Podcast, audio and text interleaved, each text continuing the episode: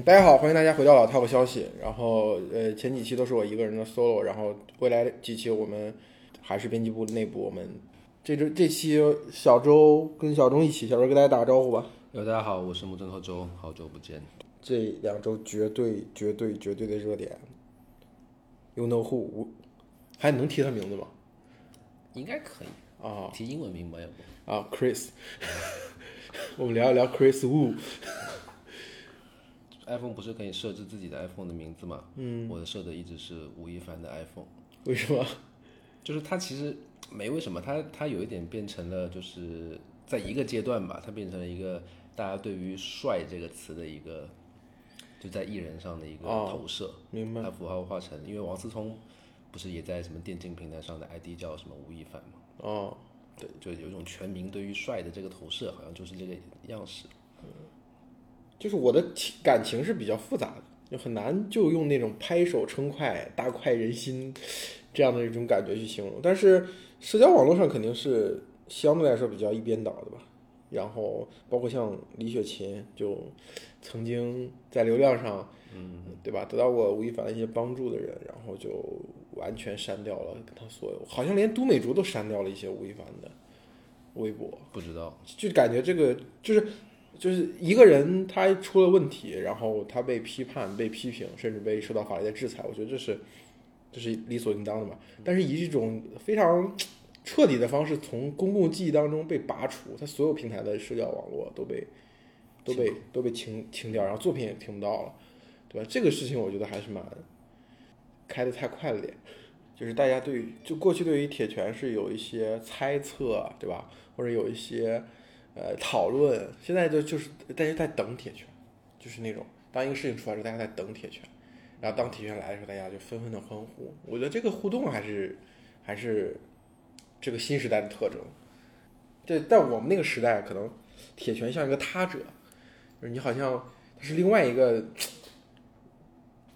你就是最熟悉的陌生人那种感觉。嗯，但是在这个时代，铁拳好像有点像。厌倦了所谓的大家你来我往的讨论、diss，对吧？互相争论，就是赶快提前到来吧，然后实锤，官方实锤。但我其实还是不知道怎么去理解像马薇薇这样的六六延伸事情，对对，尤其是很多年前的五六年前的微博，然后基于当时的语境，当时其实不只是这几个现在被抓出来，几乎我如果没有记错，当时的社交网络上主流的舆论就是。当然，后面证明了吴亦凡不是睡粉这么简单嘛？对，是当时就是所有人都是觉得睡粉是一个啊，他甚至有是有进步意义的。他在中国人的这个性观念对性观念当中是觉得有进步意义的。当时可能所谓的权力关系不平等这个概念还没有太深植于大家的民心。嗯，而且说明了可能问题比我们想象中严重，对吧？嗯，对我我的解释，我觉得想想来想去只有这一个解释。他已经不再不仅仅是是简单的呃有犯罪，对，一不仅是简单的性犯罪，可能这个这个组织性可能比我们想象的更强，然后曾经的呃情节的恶劣程度比我们想象的更深，而且甚至有可能不排除就是呃当时的这个声援吴亦一六年的时候对吧？那个事情一六年的差不多，一六年声援吴亦凡这个行为本身可能背后也其中有一两位，其实我不说所有的人啊，可能其中有一两位本身就是呃和吴亦凡那方有什么利益的关系，对，所以说才会出现这样的情况。当然这些解释我觉得一太一厢情愿，很有可能就没有什么理由。另外一个解释就是没有什么理由，这就是新时代的执法特征就是这样的，嗯，要连根拔起，斩草除根。早年的事情就是你对他这个人的第一印象，或者说你你对他之前的判断是什么？就这个事情，比如说我们今天不说铁拳落下，不说铁拳落下之前，嗯嗯，我觉得可能有几个阶段吧。一个是他还在所谓韩国，或者是刚刚以这个韩国的偶像团体回国内发展发展的那几年，他们好像有个韩团四小龙，是吧？嗯，韩庚。不是吧？韩庚可能是早一点了，更早一点了。他们那一辈的，好像黄子韬、鹿晗、张艺兴和他，他们是不是一个团？可能是一个团过来的。然后那个阶段，你对他是没有什么感知的，他还是一个呃比较在那个粉丝文化和粉丝经济的那个框架当中。直到是二零一七年，他不是上了那个中国有嘻哈，呃，那一下其实是我觉得就是他的和那些人拉开了一个差距。对他拉开一个一个差距，然后那时候我对他的判断是他会在接下来的几年就是是中国的第一男明星。嗯嗯，我大概有这种感觉，因为嗯，从流行的角度来说，他做到了什么别人没有做到？我觉得就是跟所谓嘻哈文化的绑定吧，在当时我是这么感觉啊，就是说唱乐它是一个没有办法，它在音乐上必定是会就是没有办法按住被按住的发展势头，嗯然后包括这几年短视频平台各种碎片化的东西，呃，其实也在助长了说唱音乐这种偏消费化、偏碎片化的音乐流派，嗯统治我们的年轻人的这个音乐娱乐消费。嗯，所以在这个基础上，如果他是一直以这种中国说唱代言人的这种，代言人，或者说把中国说唱从一个所谓的 underground 的状态扶到一个有商业的价值呃，对，有商业价值，然后有一个行业扶持，有一些周边，对吧？你就说唱歌手们在一七年之前是不会有呃正儿八经的媒体去对你进行报道啊，嗯，或是有很好的这种周边的支持的。那他几乎几乎那档节目跟他是完成了这个步骤，所以当时你会觉得他可能会接下来的几年的一个顶流中的顶流吧，就觉得中国男偶像的第一人，嗯，是这种感觉，嗯。但是这个是这个后面好像也不是按照我们想象中这么发展，后面好像，嗯，我感觉就是娱乐圈还是没有太按所谓文化上我们推演的逻辑，嗯，去跑的，嗯，他最后好像还是一个，呃，现在总结为资本也好，或者他们一个资本化的进程，或者他们对所谓品类的判断，不是从我们觉得，比如嘻哈文化有有有爆发力这样这这样去想象的。那么后面就是除了很多王一博、肖战，他们靠着呃腐就是卖腐 CP 这一块，然后再通过再到后面的偶像，我都不知道他们干嘛。你觉得他们没有一个可以跟他们绑定的一个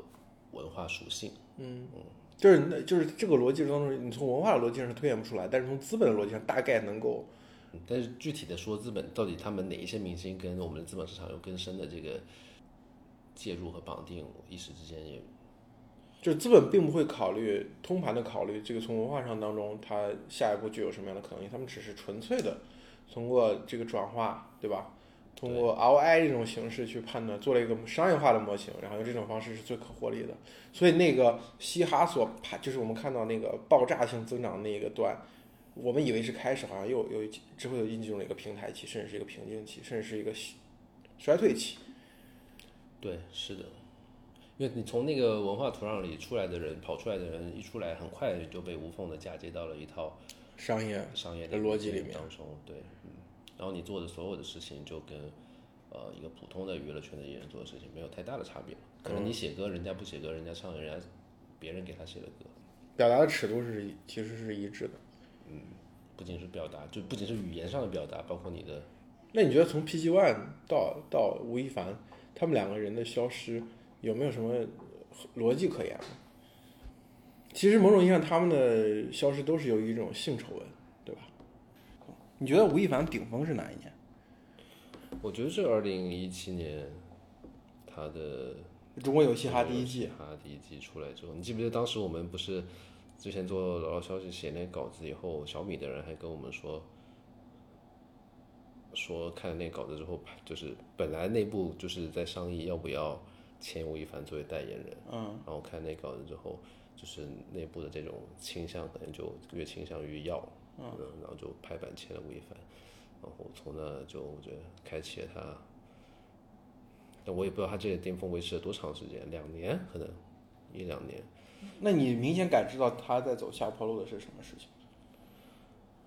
呃，我的感受是，就变成了一个寻常的爱豆或者寻常的流量明星。我的感受是因为我们这种不在平时不扎在这个这个粉圈当中做研究的人，你只能从就是所谓这种破圈感、出圈的程度，啊对出圈的程度来来做一个感受。我觉得可能就是到肖战和王一博起来了，嗯这个他们俩不论是各自人的 IP，还是这个组队成 CP 的现象，然后什么博君一笑这样的梗，嗯，然后包括肖战引起的关于呃耽美的那些纷纷扰扰，你就感觉可这个是二零一九年底到二零二零年上半年，嗯，你就感觉是他们的时代。这个对，甚至最后吴亦凡要开始遵守他们的规则了。就他最近那个《青簪行》，哦，对他跟杨紫一块儿要要拍拍拍已经拍完了那部戏嘛，对，现在肯定是上不了。但是我认为他转到他从过去的综艺电影那种相对来说质感更高的，对吧？这种这种形式转向大大网剧，对对，转向大网剧这种形式，我觉得呃明显就是他开始遵守别人的规则了。哎，有可能对，嗯，然后他也不太，呃，比如二零一八年的时候，他还时常拿说唱乐这个符号说事儿，嗯然后他在他很多的作品都是他的音乐，然后他音乐里头加一些东方的东西、中国式的东西，他觉得这可能是他的一个突破点，嗯，还想在作品上下下功夫是吧？对，然后可能最终还是觉得还是去演剧这个比较，嗯，因为他的作品他下没下功夫我们也不知道，反正也确实效果也不咋地。你他电鳗的这个称号是怎么来的？因为他在他的音乐创作中喜欢使用一种叫 Auto Tune 的，可以说是技术手段或者是一个一个插件吧，这其实就是一个插件，然后它会让你的声音，比如我现在这样说话，可能加了那个插件效果之后，它会变得就嗯、就你的声音会变得很有动感电电音感。哦，然后其实这个软件最早是一个修音软件吧，似乎，嗯，然后后来被制作人们发现它可以，就是就是反着用。其实你你比如说你加那个 Auto Tune 之后，你自己唱出来那个声音最终呈现是怎么样，你是很难想象的，嗯，你就是会有这种奇异的感觉，会觉得很帅。这个其实，在零零年代吧的美国的黑人音乐里头是比较常见的，到一零年前后。大家开始反这个插件、反 Auto Tune 的浪潮，其实是起来一波。嗯，等于说他在使用这个主流北美音乐 上上个时代的东西，然后作为一个新的东西引进，这也也可以看到我们那个对于一些流行文化东西的滞后性。外界对于吴亦凡的理解就是一个所谓的资本化，我就觉得呃，之前看他们俩。呃，就是都美竹举报吴亦凡的初期嘛，都美竹写了一个非常逻辑非常清晰的说，我觉得你的本质并不坏，对吧？你只是被资本推出到今天这个位置，嗯，就是那个迷失了自己，巴拉巴拉这种，就是后来我意识到，哦，后来你就觉得一个一个十二十岁左右的女生怎么会写出这么样的话来，像是一个记者写的话，嗯，但是后来发现那个有那个所谓一个中间人，对，有一个中间人，然后他是一个很典型的公关事件，然后你就理解，但是但是。他既然这么写，肯定是他对现在的舆论环境有一个清晰的认识，嗯，对，因为大家普遍会把，呃，会把吴亦凡这样的人所谓标签化一个所谓的他是资本的结果，嗯，就我觉得肯定是更复杂，就是这个过程肯定更复杂，就像你刚才讲到，他就像一个流行文化崛起的前夜，他就需要一个这样的人，对吧？去带动他，而这个人就收割了这个流行文化崛起的红利，然后在这个流行文化后期，当他商业化遇到瓶颈的时候，其实吴亦凡也也也沉寂了，在中国有嘻哈之后，其实有一段时间也沉寂。我记得有一张照片讲他后来发福了。哦，对，然后后来又减肥，又又出来，就是我觉得这个过程其实你你，我觉得还是有文化的文化传播或者流行文化的逻辑在里面的。嗯，它不是资本仅仅像资本这么简单。但是我觉得另外一个从另外一个角度来讲，就从资本，我们要真的是纯粹的把它从资本的呃完全从资本的角度去理解，那我觉得那其中可能还有一些商业上的规律，其实可以可以去总结的。就为什么是他？为什么是吴亦凡？我的感受是在我们的娱乐产业，它还比较依赖一些舶来文化作为点缀或作为一个底层的去圆回来的一个逻辑去扩张的时候，吴亦凡这么一个形象，似乎他也东方也西方吧，嗯，他可能有一些西方在加拿大长大是吧？嗯，对，加拿大，呃，然后对他有一些。这个层面可能是比另外三个人要稍微西方元素突出一点，嗯，在嫁接舶来文化的时候，可能它的功效会好一些。嗯，就比如黄子韬就很难，对，黄子韬就很难，他的那个他的语言，包括他的那个他山东人是吗？那个那个腔调可能就比较对。但是到今天，我就是舶来的文化对我们的娱乐市场或者娱乐，还有没有那个光环？对它的光环好像已经丧失了差不多殆尽了吧？我觉得。嗯，哎，我很好奇的就是有一点啊，就是在都美竹在撰写一系列的文案去举报吴亦凡的过程当中，为什么会使用了一个羞辱男性生殖器官的这样一个事情？最后，今天全网大家讲吴亦凡都是五千，嗯，而这个事情在在韩国的女权那里也会用，就是最近那个手势嘛，就韩国人一点点那个手势，哦，就是让韩国男性勃然大怒的那个那个那个手势。最后，因为苏炳添在跑跑完一百米之后，他也用那个手势，但是他那个手势指我自己前进了一点点，但是跟韩国的那个手势很合，所以社交网上就说苏苏炳添放弃了韩国市场，就是为什么？中日两国的，呃，你可以说 “me too” 的浪潮当中，或者女性的浪浪潮当中，会使用一种非常古旧的这种男性生殖器崇拜的这样一种概念，用它这个概念反向去打击，去打击男性的自尊心，或者说打击打击那种男性的所谓的优势心理。女就是女权运动的发源地和它的繁荣的地方，欧洲跟美国，你是看不到有人会，因为本身大家对于生殖器崇拜这个事情，他认为是一种上一个时代的东西，对对吧？是一种需要革命掉的东西。问题，就这就可能还是我们这个所谓的性观念的问题。嗯嗯，我我是觉得也不不难理解吧，就是我我们自己的成长过程当中，在班级里头吵架也都是用攻击生殖器的。但这是男性攻击男性嘛，很少有女性来这样去攻击男性，对吧？过去的所谓主所谓的我们认为原教旨的女权主义者是通过创造一个更好的世界来代替原来男权社会，但是我觉得中日韩的女权主义者更多的是我不改变原来的社会结构，但是我要从下位者变成上位者，我可以完整的使用过去那些所有对我使用过的工具，没有关系。所以这就为什么我很难。很难热情洋溢的像那些男性大 V，就某些男性大 V，其中有一些已经打倒了的男性大 V 那样，毫无保留的热情洋溢的去拥抱这股呃国内社交网络上的这种女性主义的浪潮。认为我他认为他不是女性主义，天生的就有有一种反智主义和民粹主义在里面，嗯，裹挟的在一起呈现的那个状态。所以我之前不是发了微博说嘛，我就说我说那种在现实当中去尊重身边每每一个女性的人，跟这个在微博上天天去做自我剖析，对吧？然后迎合女性呃观点的这些人，可很难是同一个人嘛？对，当然我我讲这个时候的时候，我我脑子里是两个人，一个是周旋，一个是朱佳音，他们俩就朱佳音就是天天自我剖析，对我我灵魂深处有哪些男权思想，周旋义就是热情的拥抱女性女权主义者。完了现在周旋已经倒了，朱佳音同志还在。现在他们有一个半开玩笑说陈迪是就是中国互联网上。简中互联网上最后一个好男，最后一个女权所谓的女权男嘛，嗯，那你做个设想，如果说啊，如果说吴亦凡没有因为这次突发的事件倒掉，也，没有这样一个突发的事件，他继续他他的他的演艺历程会最后的结果会是什么？那个新疆棉事件发生的时候，三月份的时候，呃，马上不是有一大波国产的体育品牌他们出来，就是趁着这个机会去。做一些营销，嗯，签了一些代言人，嗯，然后是安踏还是李宁，当刻就签了王一博，嗯，然后王一博也在，呃，就几乎就是这个事件今天发酵，明天就是约全部签好的定妆照也拍好，就穿了一身那个品牌的服装海报，开始在网上发了，就是这种对于这种对于爱国主义的这个全然的拥抱吧，我感觉在。比如说王一博和肖战他们这一代艺人，偶人偶像艺人当中，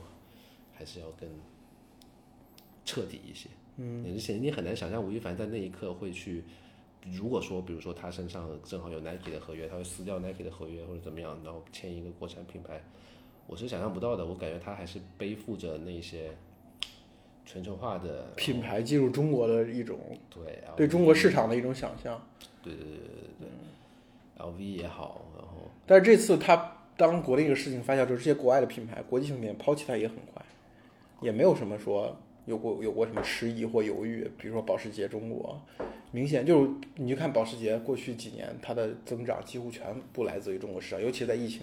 受到疫情影响的时候，就今天我认为国际品牌已经没有什么那种所谓的还有那种当两面人的特权啊，或者是什么，也是需要无条件的服从那样的政治正确。那这个时候，我觉得对吴亦凡来说，他他他好像跟其他偶像相比，那种 privilege 的那色彩就越来越淡了。嗯，就之前还有一种阴谋论说，吴亦凡能够脱颖而出，是因为有京圈大佬的提点，嗯，京圈大佬的推助。这对于这个说法，你是什么观点？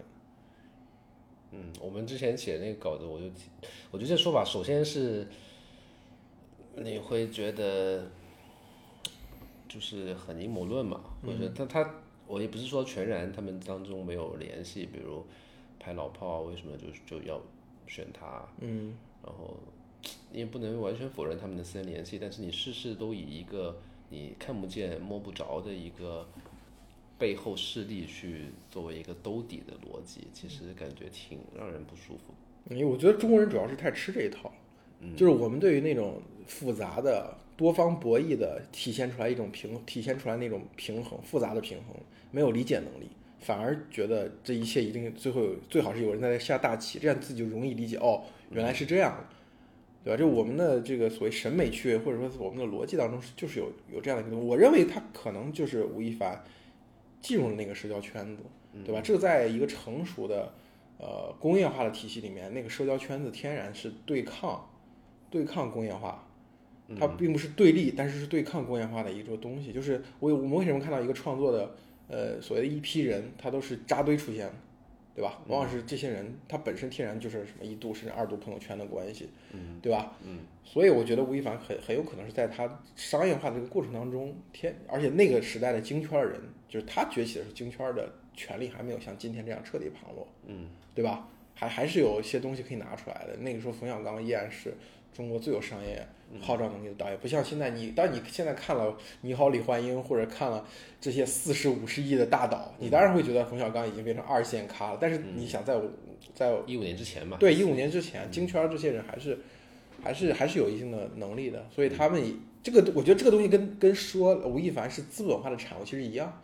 有点类似之处，就是你从结果上讲，当然这样没有没有没有问题，他从现象当中是体现出这样的结果来。但是它中间推演的逻辑的这部分，其实还要符合着一个正常的商业化的逻辑，对吧？为什么是他？嗯，对不对？但是我觉得，不过从另外一方面来讲，他倒是跟京圈这些人还有一种，我觉得是有一种很奇妙的押韵。嗯，就是我一直觉得京圈这就是就是今天。呃，你要总结吴亦凡跌倒这个偶像坍塌的这个过程，我觉得他就是一个一个一个享受了特权的人，然后他缺缺乏自我的反思，缺缺乏那种审慎的态度，因为他有加拿大人身份，嗯，然后又有这种流量明星的这样这样一个特这个这个特权，所以导致他想做很多事情的时候，他就不会想我我能不能做这样的事情，对吧？我是不是应该停下来？对吧？这是不是对别人的一种侵害和伤害？嗯，他不会有这样的想法。我觉得京圈这些大佬们，就是至少从文艺作品当中体现出来的，我感觉跟他是如出一辙，一个同构的。对 对，同构。我只能说，不能说完全一致，就是押韵嘛。我前两天在跟跟一个朋友聊天的时候，我我就说，就是因为阿中那篇文章写出来了嘛，就是你们北方公园写那篇什么时候可以告别京圈嘛，然后我们就在小窗里面讨论了一下，我说。就是京圈这些人真的有一个毛病，从上到王朔、姜文，下到后面这些二线小咖，后来去做编剧的这些小咖们，他们普遍对自己当年生活的那种大院儿有一种朦胧的、模糊的美化。嗯，其实他们知道他们当时生活那个环境，他们是享受特权的人。嗯，但是他们会，他们有偶尔会有批判，但是大部分的时间，他们还是愿意把自己享受特权那个环境把它正当化，嗯，把它美化。嗯。你无论从《阳光灿烂的日子》什么血色浪漫，包括王朔一系列作品当中，但是我觉得王朔到老的时候是开始有一定的反思反思了。对他讲那个，他那个自传中，自传中讲到了，讲到的就是呃，那个人在达到自己的顶峰之后走向了自己的反面。嗯，然后其实这句话，如果你真的往前溯源的话，就是王王朔这个反思的思想到底从哪儿来的？其实要。上说到他跟老侠的那个对话，那本书，老侠讲过一句话嘛，说这个，说呃，真理达到顶峰之后就会走向它的反面，用来隐隐喻中国当年的那一段历史。嗯，我觉得王朔是在这这次聊天之后，可能尤其在他他的生命力或者创作能力衰弱之后，嗯，他可能会去回头去想这个问题，然后他得得到了一个有点反思色彩的结论。崔其实他的思想跟崔健的思想没啥区别。那崔健不是讲过吗？只要天安门城楼上挂的还是那个画像，我们还就还是一代人。但是崔健讲这个东西是是完全是客观事实，就一种没有带带感情色彩的去引述。嗯，王朔那个稍微带了那么一点点反思的色彩，嗯，对吧？但是我觉得，呃，到冯小刚这些真正在商业化、流行文化世界当中去建功立业的这些实际上的导演、编剧，就更没有反思能力了。其实我们在就说我们在很早讲，就是《芳华》上映的时候，我们不是写过一篇那个《蓝色骨头》嘛？嗯，就崔健的思想当中，其实对那个时代他没有加那个滤镜，他是有一定的批判的。嗯，但是同样对于那个文墙里面的文工团，嗯，呃，冯那这个冯小刚就几乎完全是全程美化。嗯，他只是用了何小平的遭遇，敢给讲出来一些抱怨的话而已。出就是可能出于个人的命运，有的时候受了一些委屈。他会改讲一些抱怨，但是对于那个整体的那个制度、那个框架、那个大院儿，他是它是有一个光环在。嗯，对。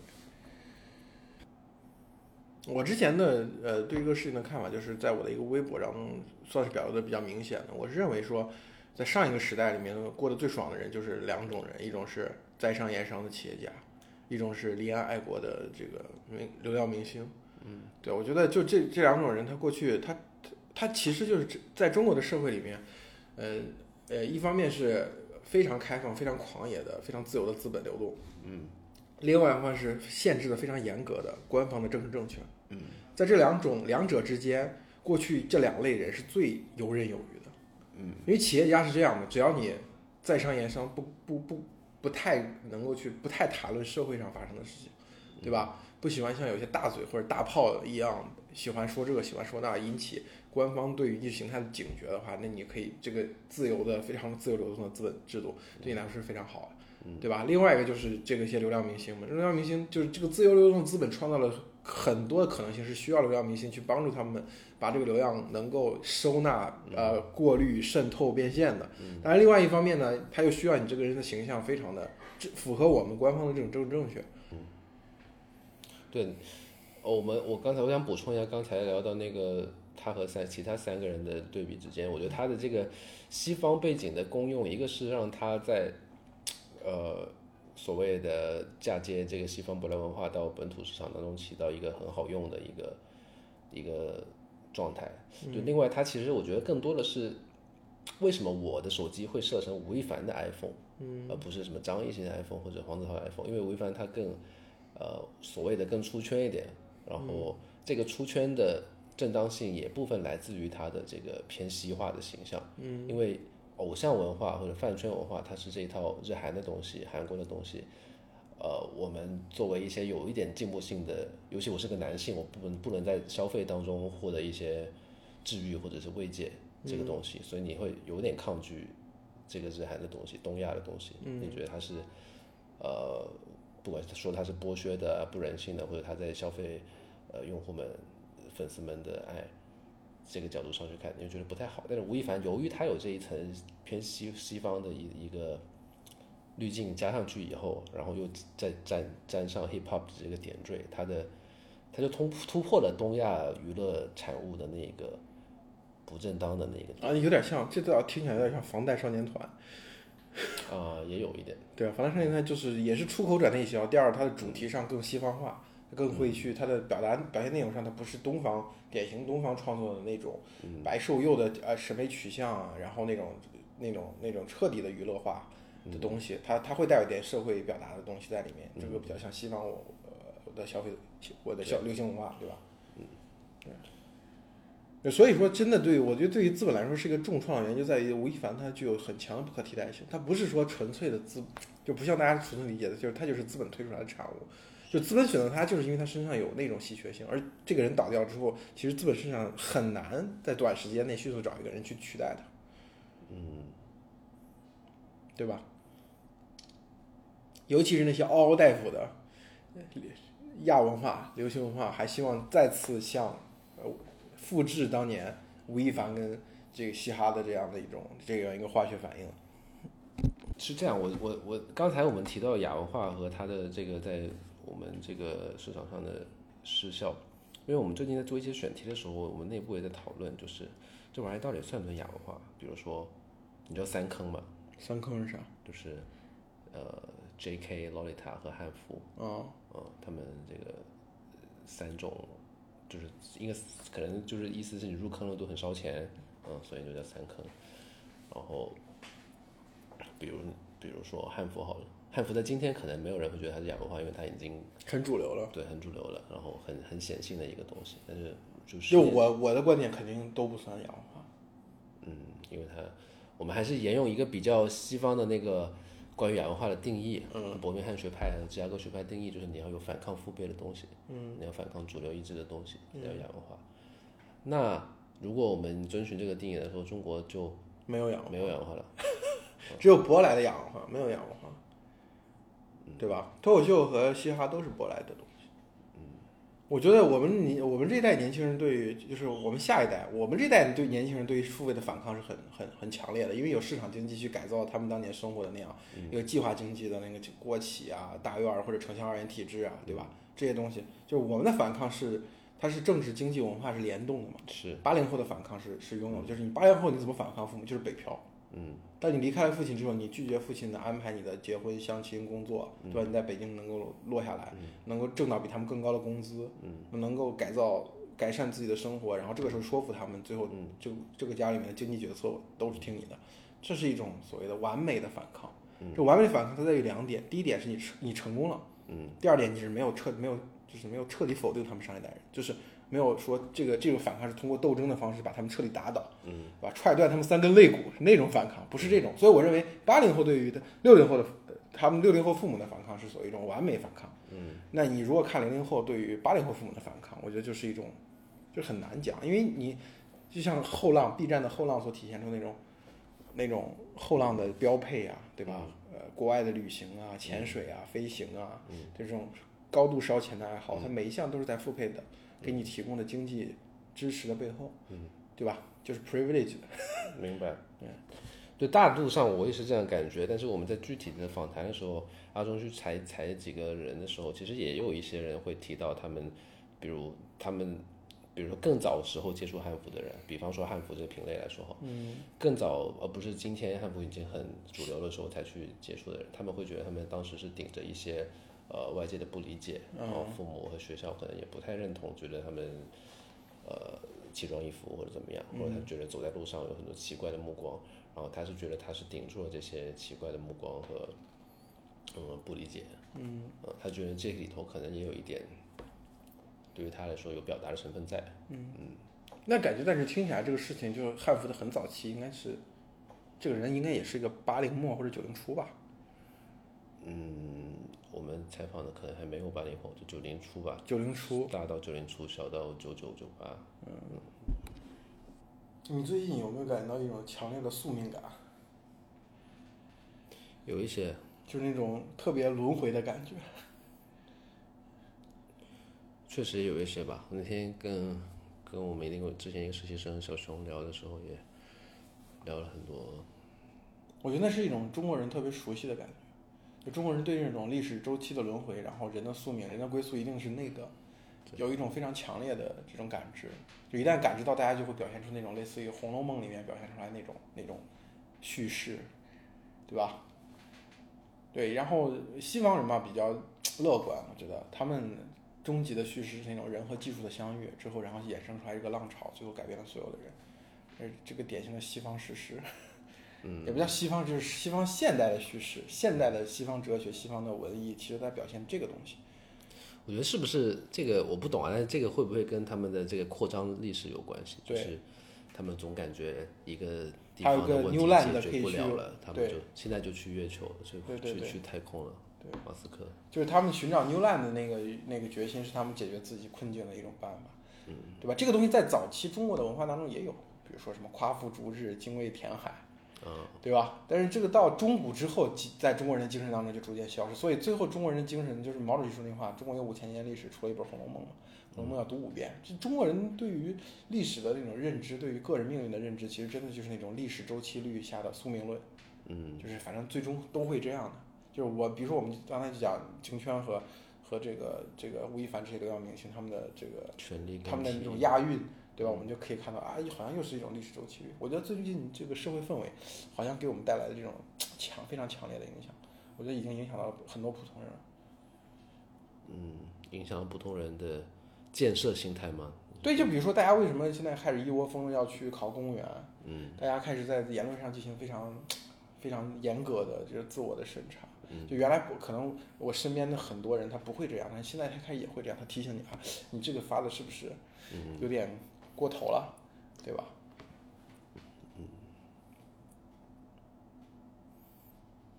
对，所以我对于吴亦凡被法办这个事情，当然他是他罪有应得嘛，嗯，就是他的那些犯罪事实查清之后，他当然是罪有应得。但是对这个整个事件的走向的方式，其实我很难毫无保留的去鼓掌。嗯，那怎么样才是我们想象一下，如果不是以这样的一个方式结局？那就更早的时候，就是比如说他在他在一五年、一六年的时候，就就一或者说或者说他这个事情刚爆出来的时候，他就有有一个比如说女性站出来说，我明白那感觉，就不要他的罪行被积累了这么长时间，而且越来越恶劣，到恶劣到一种完全让全整个社会就是那种就是我们党的文件里提说那个就是叫什么红红脸出出汗照镜子什么的那一套，就是他如果早的时间被周围的人提醒你不能这么干。或者说他受到一定的惩罚，比如他的作品被下架，嗯，他被冷制了半年到一年时间，嗯，那他知道这事以后再也不能这么做了，嗯，但是最终他这个错误积攒的太多太多了，到到现在只能用这种爆炸的式的方式，嗯，对啊，对，我觉得还我还有一个感受就是，到他今天可以说从一个所谓顶级流量明星的那个位置上，其实已经往下走了，可能有个两年，两年之后，他这个事情才得到的。应该有了惩罚，你就感觉他不是只为他自己的